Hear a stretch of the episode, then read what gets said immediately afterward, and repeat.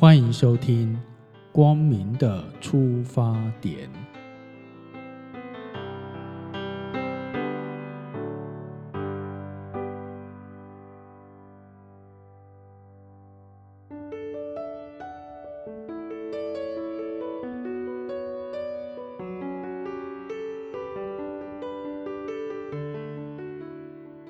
第四单元。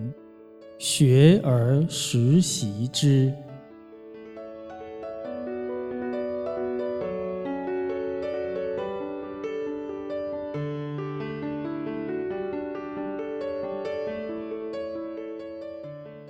中国明朝的哲学家王阳明的弟子子仁，有一天向老师请问，他说。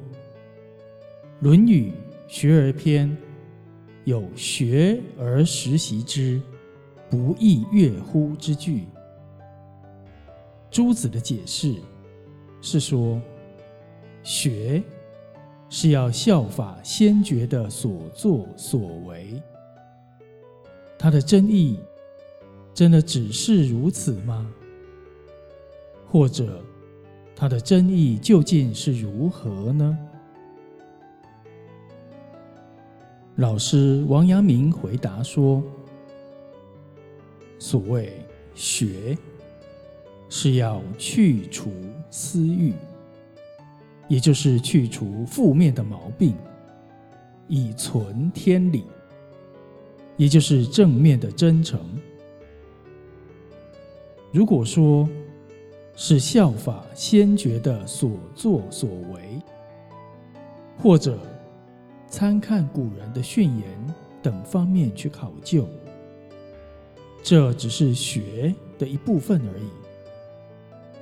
如果只是考究学士，可以说是心向外求学，会偏离真正学的精神。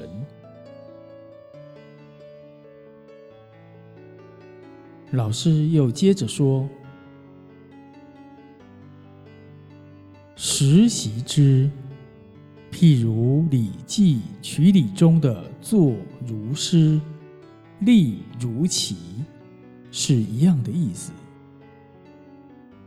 但这不是说要去学如何做好姿势，站要如何站好姿势。应该说是，无论坐也好，站也好。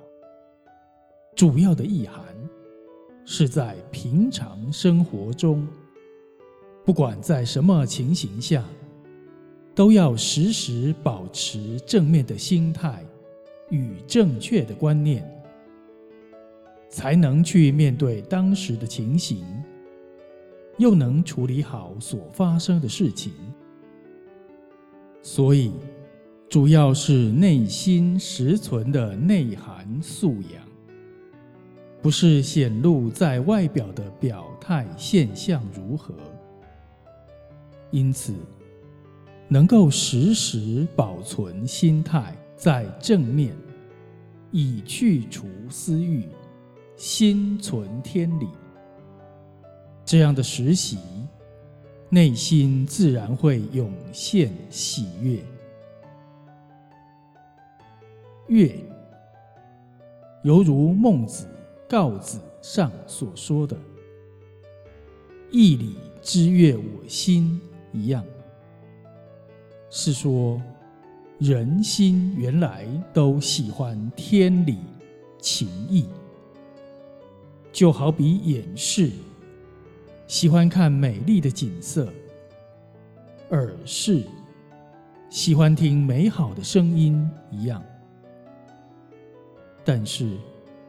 如果被私欲蒙蔽，或受烦恼所累惑，那义理之悦我心的情景，会逐渐淡忘，久而久之，终于消退无踪。是故时时刻刻去除私欲，而存天理。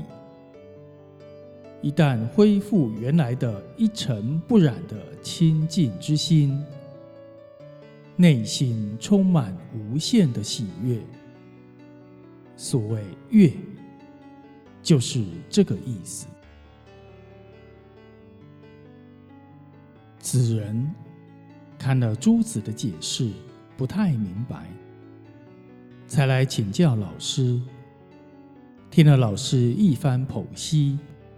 才解开疑问而了然于心。诸子是由学问的领域来考究，所以说要效法先觉的所作所为，而王阳明是从内心的内涵去切入，所以说要去私欲。存天理。如果依照前者的思考去力学，会偏向外观所显露的表象去专心追求；如果依照后者的内心方向去用心，是注重在内心实质的真相，而务实用功。这是两者所追求的过程与结果的差别。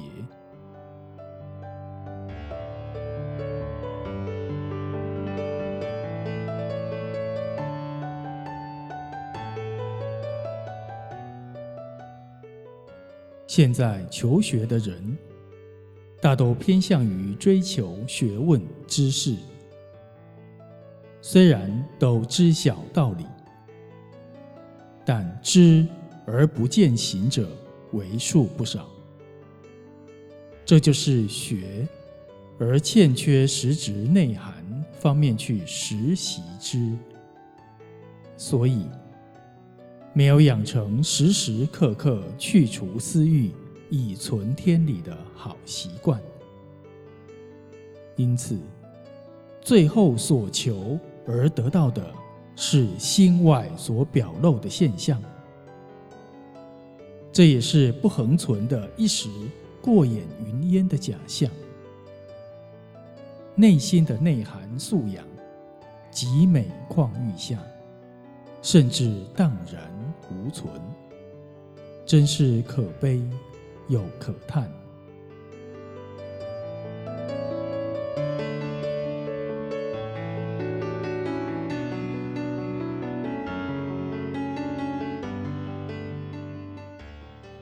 有一位天生手脚残障的人，小时候，他的父亲告诉他：“永远不会有人治好你的脚，除非自己想办法站起来。”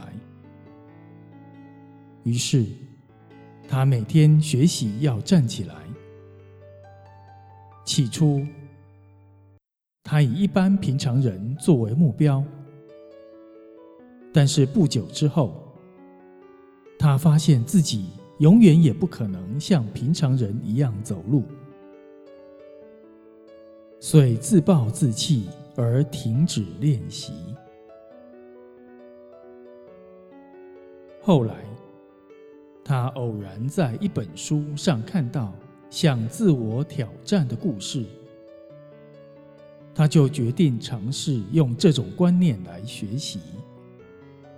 就是用昨天的自己来做进步的目标，想赢过昨天的自己的心态来学习，总是比较容易做到。因此，他要求今天的自己要比昨天的自己进步。他以这样的心态观念来要求自己进步，果然。他从不能站起来，到能慢慢站起来；从能站起来，到借着拐杖走几步路；从能走几步路，到自己走路去上学；从能上学，到把拐杖丢掉；后来甚至能跟大伙儿郊游、登山。这位残障仁兄的成长，所给予人们的启示，不只是历经艰难、锲而不舍的精神而已，更重要的是一种正确的学习、成长的观念与心态。